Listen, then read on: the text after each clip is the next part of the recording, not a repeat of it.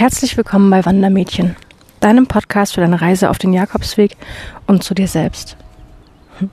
Erfahre alles rund um den Jakobsweg und das Alleinereisen als Frau. Hello, ich habe mich schon lange nicht mehr bei euch gemeldet. Das lag einfach daran, dass die letzten Tage ähm, so viel passiert ist. Ähm, ich bin auch lange nicht alleine gelaufen. Das kommt auch nochmal dazu. Ähm, ich hatte äh, Marco aus Luzern getroffen. Marco, wenn du das hörst, liebe Grüße an dich. Ähm, es kommt noch eine Podcast-Folge wo ich darüber spreche, gemeinsam oder einsam. Aber das ist jetzt heute nicht der Fall. Ich wollte jetzt, bevor die Erinnerungen ähm, noch blasser werden, wollte ich ähm, euch über die Via Gebenensis erzählen, die ich ja jetzt dann ähm, vorgestern in Le Puy-en-Valais ähm, abgeschlossen habe. Erstmal äh, zu Via Gebenensis. Wie lang ist die denn? Die Via Gebenensis, ähm, die geht äh, 348 Kilometer ähm, ab Genf Richtung Le Puy-en-Valais. Also man ist ab dem ersten Tag eigentlich schon, ähm, ist auch nochmal ein ganz cooles Erlebnis eigentlich, weil nach Genf läufst du erst über die französische Grenze. Also hast du dann quasi schon zwei Länder ähm, gehabt äh, auf deinem Weg. Für mich war das ähm, Gefühl, über die französische Grenze zu laufen, natürlich noch mal um einiges krasser, weil ich davor durch die Schweiz gelaufen bin. Und ähm, ja, es war einfach es war einfach so unvorstellbar. Danke Europa, dass es so unkompliziert ist. Ich dachte, jetzt komme ich über so einen Grenzzaun, wo dann so zwei Wärter stehen, wo ich dann schon dachte, ah ja, die können ja dann ein Bild von mir machen, wenn ich an der Grenze stehe. Ähm, aber es war nichts. Es war einfach eine kleine Schranke, die sogar offen war, äh, mitten in der Pampa an der Straße mit einem kleinen Schild. Ähm, ja, sie verlassen jetzt die, äh, die Schweiz und äh, kommen jetzt nach Frankreich. Das war's. Ich war ziemlich froh, dass ich davor, äh, als ich aus Genf rausgelaufen bin, auf Ursula und Diana gestoßen bin. Da habt ihr auch ein ähm, Podcast-Interview. Und ähm, die konnten dann ein Bild von mir machen. Weil viele Leute mich immer fragen, ey, wer macht denn die Bilder von dir? Du bist doch allein unterwegs. Da habe ich dann tatsächlich erstmal äh, meine äh, dritten Pilger gesehen. Also ich, von Kurt hatte ich, glaube ich, erzählt, den ich mal ganz kurz ähm, an einem Tag kennenlernen durfte, ähm, der an, am gleichen Tag aber dann heimgefahren ist. Und dann habe ich eben Diana und Ursula getroffen und war mit denen, glaube ich, fünf Tage ungefähr unterwegs. Also ähm, nicht am Tag, sondern eher in der Unterkunft dann, was, was sehr äh, angenehm war. Wir haben zusammen gekocht und ähm, haben uns austauschen können. Und ähm, ja, wir haben uns irgendwie super ergänzt. Ähm, die beiden konnten leider äh, kaum Französisch, so dass es äh, ein bisschen schwieriger gewesen ist für die ähm, Unterkünfte zu reservieren. Da komme ich aber gleich drauf zu den Unterkünften, denn ich hatte mich selber auch nicht auf die Via Gebenensis oder auf Frankreich generell vorbereitet. Ähm, habe mal ein paar Monate in Frankreich gearbeitet und wusste von daher noch, dass Franzosen nicht so sehr sprachgewandt sind, ob sie es jetzt wollen oder ob sie einfach zu stolz dafür sind, äh, äh, alles andere außer ihre Sprache zu sprechen, weiß ich nicht. Ähm, ja, meine Erfahrungen sind aber schon zehn Jahre her, also dachte ich mir, okay, ähm, irgendwie Globalisierung, das wird schon, wird schon besser werden mit dem Englisch und den Franzosen. Aber irgendwie steht hier die Welt einfach noch ein bisschen still in Frankreich und man muss sich der Kultur hier einfach anpassen, auch wenn man das erstmal, also ich aus der Schweiz gar nicht mehr gewohnt war, wenn du die zwei, drei Wochen läufst und deinen Rhythmus äh, gefunden hast, zwecks Essen, zwecks Schlafen und so weiter oder Kaffee am Mittag dann ist es doch nochmal eine Umstellung, in Frankreich zu laufen. da komme ich aber gleich zu. Ähm, wie lange, ich wollte euch noch sagen, wie lange ich jetzt für die Via Gebenensis, also die 348 Kilometer gebraucht habe. Ähm, ich habe mir das mal ausgerechnet. Ich war 16 Tage auf der Via, Gebenensis und bin im Schnitt am Tag ungefähr 23 Kilometer gelaufen. Ähm, ja, im Schnitt, weil manchmal bin ich einfach nur 15 Kilometer gelaufen, entweder weil ich das Dorf total schön fand, in dem ich da vorbeikam, oder weil das die einzige Unterkunftsmöglichkeit war, bevor ich dann nochmal hätte 15 Kilometer weiterlaufen müssen. Oder ähm, ich bin auch ein paar Tage 28 und 38 gelaufen ja, und am Ende gleicht sich das eigentlich immer aus. Ähm, also das eine Mal, als ich die 43 Kilometer und eben die 38 gelaufen bin, hat mein Körper am nächsten Tag schon gemerkt, so alles klar, so fünf, bei 15 ist jetzt Schicht im Schacht. Dein Körper ist einfach müde und ähm, ja, man muss sich halt dann überlegen, also ich musste das ähm, notgedrungen machen Ähm, aber man muss sich einfach überlegen, klar, du kannst jede Woche irgendwie zweimal 40 Kilometer laufen. Wenn du am nächsten Tag aber nur 15, in der Lage bist, 15 zu laufen, dann kannst du eigentlich auch jeden Tag irgendwie 30 oder 25 laufen. Es kommt am Ende in der Rechnung aufs Gleiche drauf hinaus. Ähm, ja, also so viel dazu. ähm, die Natur von der äh, Via Gebenensis war eigentlich ähm, recht, ja, recht ausgeglichen. Es waren diesmal viele, viele Wälder dabei. Es war ähm, sehr hügelig, sehr, sehr grün. Ähm, es war wunderschön. Als ich eines Tages, als es äh, die Sonne geschienen hat, bin ich den Berg runtergelaufen und auf die Rhone ähm, zugelaufen. Die entspringt ja dem Genfer See und äh, ich glaube, ich bin bestimmt 50 oder 60 Kilometer an dem Fluss entlang gelaufen und habe ihn jetzt auch am Ende kurz vor Le Puy, beziehungsweise in Chavannes, es äh, ist noch ein paar Tage hin bis Le ähm, habe ich dann ähm, die, die Runen nochmal ähm, gekreuzt. Äh, das war total cool. Und ähm, ja. Ähm, ja, es war hügelig, habe ich glaube ich schon erwähnt. Äh, das ist ziemlich frustrierend, wenn du auf dem Hügel stehst, du siehst das Tal und du weißt, auf, dem, auf der anderen Seite des Tals, auf dem anderen Hügel, da verläuft der Weg weiter. Das ist ein bisschen blöd. Ähm, was aber sehr, sehr gut ist an der Via Gebenensis, ist, dass man ziemlich wenig an Straßen entlang läuft. Und ähm, ja, zu ähm, den Hunden kann ich auch was sagen. Also äh, zu Beginn war das noch nicht so schlimm mit den Hunden, aber tatsächlich am Ende habe ich auch meine ersten negativen Begegnungen mit Hunden gemacht. Es wird dann sehr, sehr ländlich. Du läufst an ganz vielen Farmen vorbei und ähm, äh, zum Glück waren wir da zu zweit. Ähm, an einem Tag ist halt auch so ein Hund einfach über über den Zaun äh, bellend gesprungen und da wird dir schon mal ganz anders, wenn der dann auf dich zurennt und plötzlich waren es zwei Hunde, die auf dich äh, zurennen. Ähm, ja, was macht man da? Also wenn jetzt da jemand im den Podcast hört, der irgendwie äh, Hundetrainer ist oder selber schon Erfahrungen gemacht hat und weiß, wie man Hunde liest und wie man sich dann verhält, ohne dass dass dir gleich so ein kleiner Stinker irgendwie in die Wade beißt, dann ähm, sagt einfach Bescheid.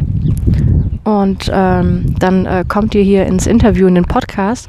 Denn ich glaube, das ist auch nochmal wichtig, dass die Leute da draußen wissen, wie man sich am besten dann äh, im, in Gegenwart von etwas aggressiveren Hunden ähm, äh, verhält. Man kann sie ja auch, vielleicht bellen sie aktuell nur und wenn du dann mit deinem Stock irgendwie rumfuchtelst, machst du sie nur noch aggressiver oder sowas. Ähm, Deswegen, also wenn da draußen jetzt jemand ist, der ziemlich viel Ahnung von Hunden hat, äh, dann äh, kann er sich bitte bei mir melden per Facebook oder per Instagram oder sowas. Da würde ich mich riesig drüber freuen. Ähm, wir haben versucht, die Hunde einfach zu ignorieren. Natürlich haben wir darauf geachtet, dass die unseren Waden nicht noch näher kommen. Ähm, und irgendwann kam dann auch der erlösende Pfiff äh, vom, vom Halter.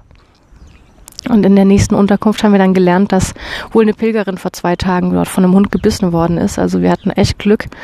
Und ähm, vorgestern hatte ich auch nochmal ähm, ein nettes Pärchen getroffen, das zweite Mal, äh, mit denen ich einen schönen Abend hatte. Und die hatten mir auch erzählt, dass es fünf Hunde waren, die sie umzingelt haben.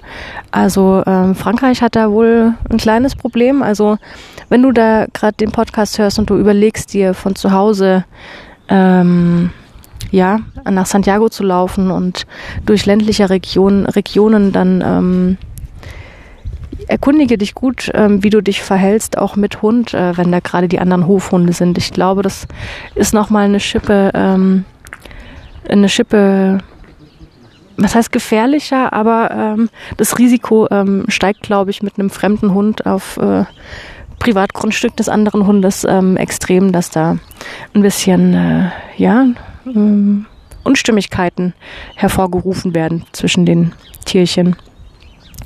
Ich habe dann, abdem ich gehört hatte, dass äh, eine Pilgerin von einem Hund gebissen worden ist, habe ich dann immer zwei etwas größere Steine mit in der Tasche gehabt. Total doof, als ob ich so einen blöden Hund, äh, der mich anfallen möchte, äh, treffen würde in dem Moment mit einem Stein. Aber für mich war es einfach im Gefühl besser. Was ich jetzt auch mache, ist, wenn ich schon von weitem sehe, da pennt gerade ein Hund, jetzt hier auch, der liegt jetzt ungefähr 20 Meter äh, neben mir, der interessiert sich aber überhaupt nicht für mich, ähm, dann äh, klatsche ich oder schnippe mit den Fingern davor oder mache und äh, so, dass die mich halt sehen, dass die aufwachen, weil klar, wenn so ein Hund pennt und du läufst dran vorbei und der wacht dann erst auf, dann ist es die Schrecksekunde und vielleicht äh, äh, dann auch deine Schrecksekunde. Also mach dich einfach frühzeitig aufmerksam und wenn du siehst, äh, Jetzt wie der hier, der liegt, guckt mich an und legt sich wieder hin. Der hat nicht mal die Augen aufgemacht, als ich gerade vorbeigelaufen bin. Dann ist fein, aber wenn du merkst, der kläfft dich schon an und der ist nicht an der Leine und nicht auf einem Grundstück, was eingezäunt ist, dann ähm, ja, kannst du nur warten oder Glück haben, dass der ähm, eigentlich ganz nett ist oder du guckst, ob du irgendwo seinen Besitzer ausfindig machen kannst auf dem Grundstück und rufst dem Besitzer mal zu. Das funktioniert auch. Aber gut, die, die Folge über die Hunde wollte ich jetzt eigentlich nicht mit der Via Gibenensis ähm, äh, zusammenpacken. Ja, ähm, was ich am zweiten Tag direkt lernen musste hier in Frankreich, ähm, gerade in den ländlichen Regionen. Also ich kenne es von Paris, da sind sonntags die Geschäfte sogar offen und in ja, in äh, großen Städten herrscht ganz normal Montag bis Samstags Betrieb. In den Käffern, die auf der Via Gebenensis liegen, leider nicht. Also du läufst ähm, durchs Nirgendwo und solltest immer so ein bisschen Essensvorrat parat haben, weil es ist einfach tot. Und vor allem montags Montags steht das ländliche Frankreich still. Du siehst keine Menschenseele, kein Mensch ist auf der Straße. Es gibt weder Taxis noch wirklich Busse, die fahren vielleicht viermal am Tag. Ähm, es gibt keine Geschäfte, die offen sind. Alle Restaurants haben zu. Du kannst ja nicht mal mittags einen Kaffee ziehen. Und ähm, das solltest du eigentlich beachten. Ich habe jetzt seitdem angefangen, jeden Montag einfach schon, ähm, wenn es jetzt nicht gerade eine Herberge ist, die da ähm, nicht so wirklich abhängig von sind, aber wenn es jetzt so ähm, Chambre d'Hôtesse oder Accueil Jacquer, äh, komme ich auch noch zu, was das beides ist, sind ähm, also von Privatpersonen eigentlich geführt, dann solltest du schon äh, im Vorfeld reservieren und äh, einfach mal anrufen. Ich hatte es jetzt über Ostern, da habe ich mir auch alles vorreserviert, was mir normalerweise auf dem Jakobsweg total gegen den Strich geht, weil am Jakobsweg, ähm, da genieße ich eigentlich komplett diese Freiheit, dass du losläufst und nicht weißt, wo du abends übernachtest und irgendwie kriegst du schon immer ein Zimmer. Ähm, in der Woche mit Ursula und Diana habe ich tatsächlich für uns drei immer vorgebucht. Also wir wussten in der ganzen Woche, wo wir dann übernachten werden. Ähm, auf der einen Seite in Frankreich mit dem, also muss ich die Geschichte erstmal erzählen. Ähm, wir hatten nichts gebucht und haben gedacht, ah ja, abends, da gibt's dann ähm, eine ähm, Gîte Communal, also eine, eine öffentliche Herberge von der Kommune. Und das sind eh kaum Pilger unterwegs. Wir sind eigentlich die einzigen gewesen.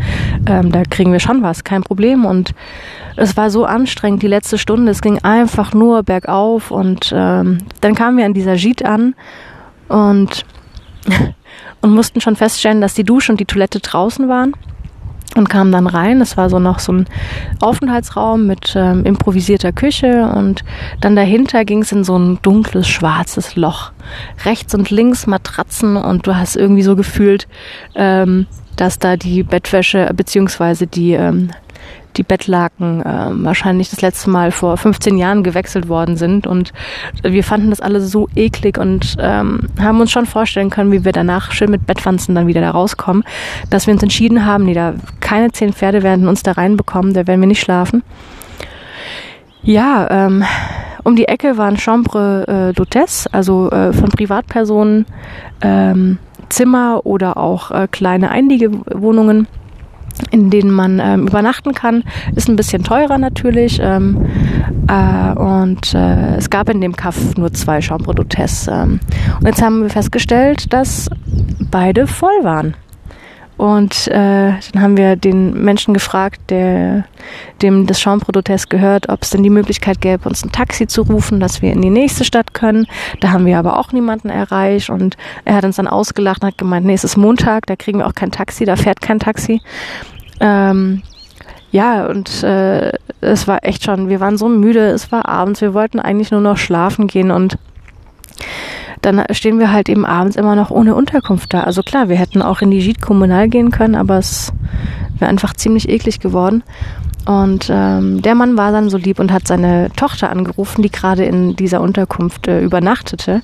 Ähm, und die kam dann, hat ihr Zeugs für eine Nacht ähm, zum Papa geholt, hat im Haus vom Papa geschlafen und wir konnten dann in das Chambre d'Hôtesse ähm, ziehen, ähm, was, was sehr, sehr toll war. ähm, ja, zur Unterkunftsmöglichkeit. Es gibt noch die andere Unterkunftsmöglichkeit. Das ist ähm, die Accueil Jacquer. Das sind tatsächlich äh, Zimmer, also meistens jetzt in den Familien, wo ich war, Zimmer in, äh, in Häusern von älteren Herrschaften, die eine ganz, ganz große Familie hatten. Die Kinder sind aber schon ausgezogen und sie haben jetzt genug Platz, um und äh, verdienen sich halt was zur Rente noch dazu. Und ähm, ja, und dann kriegst du halt abends, wenn du möchtest, kannst du mit der Familie dann essen und frühstücken und am Ende gibst du eine Spende, wie viel es dir wert war. Und das fand ich eigentlich immer die, die tollsten ähm, Erfahrungen, denn ähm, so habe ich Land und Leute tatsächlich kennengelernt. Ähm, ich habe die Geschichten hinter der Familie kennengelernt. Ähm, die Leute waren auch immer ziemlich stolz, ähm, dass, ähm, dass äh, dass sie mir ihre, ihre Ahnengalerie zeigen konnten, dass sie mir ihre Enkelkinder die Bilder zeigen konnten und so weiter. Und ähm, für mich war es eine ganz, ganz tolle Erfahrung, denn ähm, dort in der Familie haben sie halt regionale Dinge gekocht. Also ich habe den Wein getrunken, durch dessen Anbaugebiet ich gelaufen bin und ähm, dessen Weinbauern ich morgens gesprochen hatte und er mir erklärt hatte, äh, wie, äh, wie sie jetzt die Reben pflanzen und wie sie das alles ähm, managen und so weiter. Und das war ein ähm, ja, das waren ganz, ganz tolle Erfahrungen, ganz wertvolle und herzliche Erfahrungen. Also die Menschen dort, die waren ähm, unfassbar herzlich und unfassbar ähm, ähm, gastfreundlich und haben sich immer gefreut, wenn sie dann noch irgendwie was geben konnten und dir zeigen konnten, einen Käse aus der Region oder was sie selber gemacht haben, ihre Marmelade und so weiter. Und das war eigentlich ähm, das hat mir am aller, allerbesten gefallen, weil das war genau das, was ich mir gewünscht habe. Land und Leute kennenlernen und da auch wieder, ähm, wenn ihr euch für den Jakobsweg durch Frankreich entscheidet, macht davor einen kleinen Sprachkurs, zumindest, dass ihr so die ein, eigenen ähm, einzelne paar Wörter ähm, könnt und ein bisschen wenigstens was versteht, denn ihr isoliert euch komplett in Frankreich, wenn ihr kein Französisch spricht klar, ihr, lehr, ihr lernt Land kennen, weil ihr durchläuft ähm, und vielleicht im Restaurant ähm, was bestellt und Glück habt, dass es aus der Region kommt oder sowas oder mit Hand und Fuß.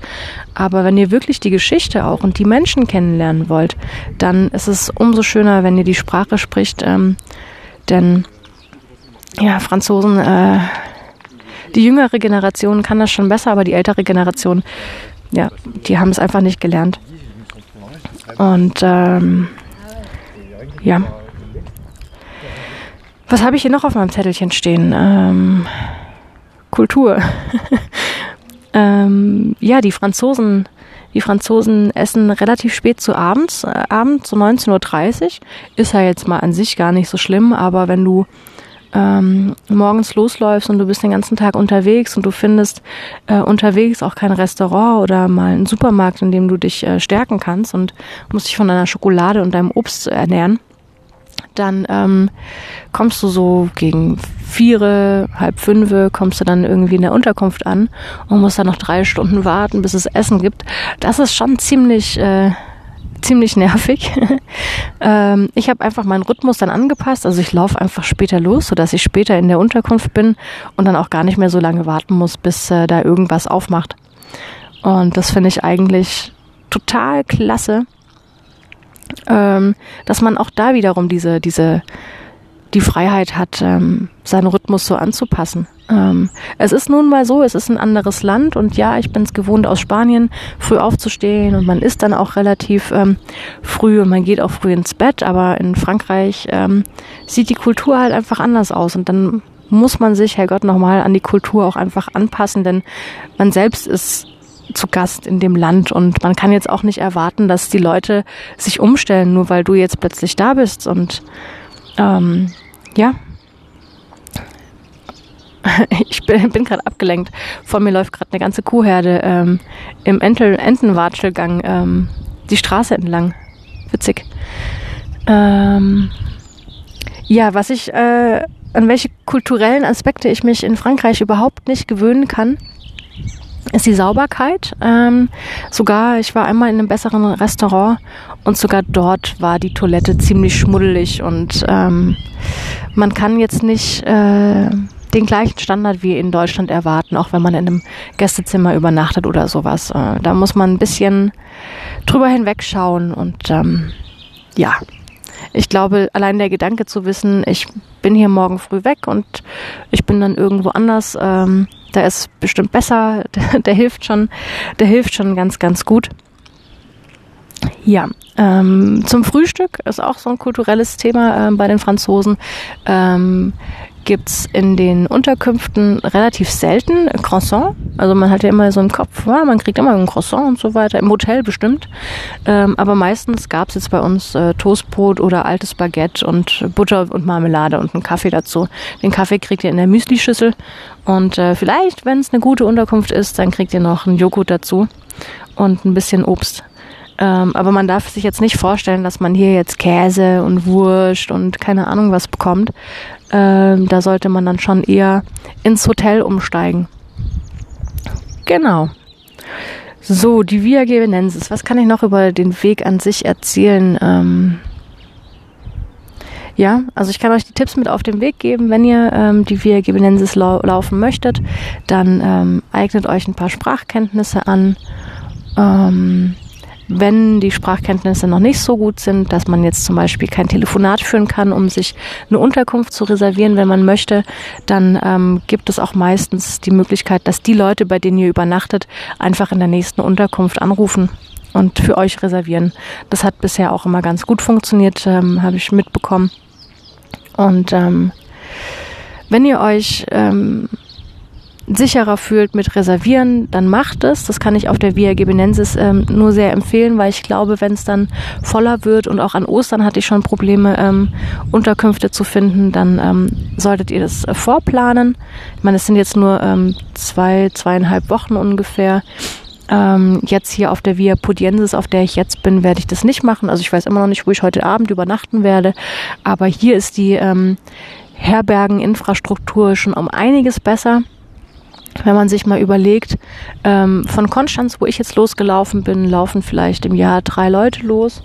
Von, ähm, von Genf laufen dann ungefähr 3000 Leute auf der Via Gebenensis und ab Le Puy-en-Valais ähm, sind das ungefähr ähm, 30.000 Leute, weil in Le Puy kommen mehrere Jakobswege auch zusammen. Also oben von Lyon runter, von Konstanz, äh, von äh, Rom, Borschach, ähm, und noch einige mehr. Die kommen da alle zusammen und dann werden die äh, Pilger, die Pilgerdichte wird immer, immer höher. Also ich habe gestern tatsächlich, als ich in Le Puy losgelaufen bin nach der Pilgermesse, so ein bisschen das Kotzen bekommen, weil ich ähm, so lange gewohnt war, alleine zu laufen und plötzlich war das so ein Klick, Klick, Klick, Stöcke, äh, Stöcke rennen. Ähm, also Leute auch zu Stöcken, ne? wenn ihr Wanderstöcke habt, kein Problem, aber holt euch welche mit ähm, so einem Gummi, Gummiteil drunter, ähm, sonst macht ihr euch keine Freunde ohne Scheiß. Das nervt total, dieses Stockgeklackse. Ähm, ja, ich muss jetzt auch erstmal wieder lernen, ähm, mir den Jakobsweg mit mehreren Leuten zu teilen. Dürfen ja auch andere drauf, nicht nur ich. Und ich mache das ja auch für euch. Aber äh, nach so langer Zeit jetzt irgendwie alleine unterwegs oder fast alleine, ist es schon eine krasse Umstellung. Und ähm, leider gibt's halt auch ein paar Pilger, die sich einen Scheiß drum kümmern, ähm, wo sie den Müll hinwerfen. Äh, aber das sind auch nochmal andere Podcast-Folgen. Ich wollte jetzt eigentlich bei der Via Gebenensis bleiben. Ähm, ich bin voll abgeschweift wieder. Naja. Ähm, ja, also ähm, Sprache lernen. Ähm, wenn ihr noch ein bisschen ängstlich seid, keine Unterkunft zu finden oder zu bekommen, dann ähm, bucht's euch im Voraus, ähm, geht auch per E-Mail. Da gibt's, äh, könnt ihr auch einfach per Google Translator irgendwas ähm, zusammenfummeln und äh, per E-Mail reservieren im Voraus oder eben lasst eure aktuellen Gastgeber in der nächsten Herberge anrufen, beziehungsweise in der nächsten Unterkunft auf der Via Gebenensis. Gibt's jetzt nicht so viele Herbergen. Ähm, ja, und äh, genießt einfach das Laufen und ähm, passt euch der Kultur an. Ihr müsst nicht morgen um sieben loslaufen. Ähm, ihr könnt, äh, ich bin auch schon um elf losgelaufen, es hat wunderbar gepasst. Ja, also ganz entspannt. So, jetzt ähm, bin ich eigentlich schon am Ende meiner Podcast-Folge. Mir wird auch langsam ein bisschen kalt. Die Sonne, in die ich mich eigentlich gesetzt hatte, ist weg. Äh, und äh, ich sollte mal weiterlaufen. Ich bin nämlich gerade nur zwei Kilometer weit gekommen. Aber ich wollte euch die Podcast-Folge noch aufnehmen, bevor ich wieder maulfaul werde und müde. Ähm, und äh, eben, ich wollte sie noch nah genug äh, aufnehmen, dass ich mit meinen Erinnerungen noch auf der Via Gebenensis bin. Zu den persönlichen Geschichten ähm, mache ich gerne nochmal eine äh, eigene Podcast-Folge. Die Folge ist einfach nur den Leuten gewidmet, die sich über die Virgebenennen sich ein bisschen erkundigen wollten. Ja, also es ist ein schöner Weg, ähm, kann ich empfehlen. Ähm, Frankreich ist anders, passt euch an. Ähm, und wenn nicht, dann ähm, lauft in Spanien, läuft vor eurer Haustür weiter, lauft in der Schweiz weiter. Es gibt so viele Möglichkeiten. Die Füße, die Füße sind da, das Werkzeug ist da. Und äh, ja. Sodele. Und jetzt äh, Bonne route, äh, schönen Tag und äh, bis bald.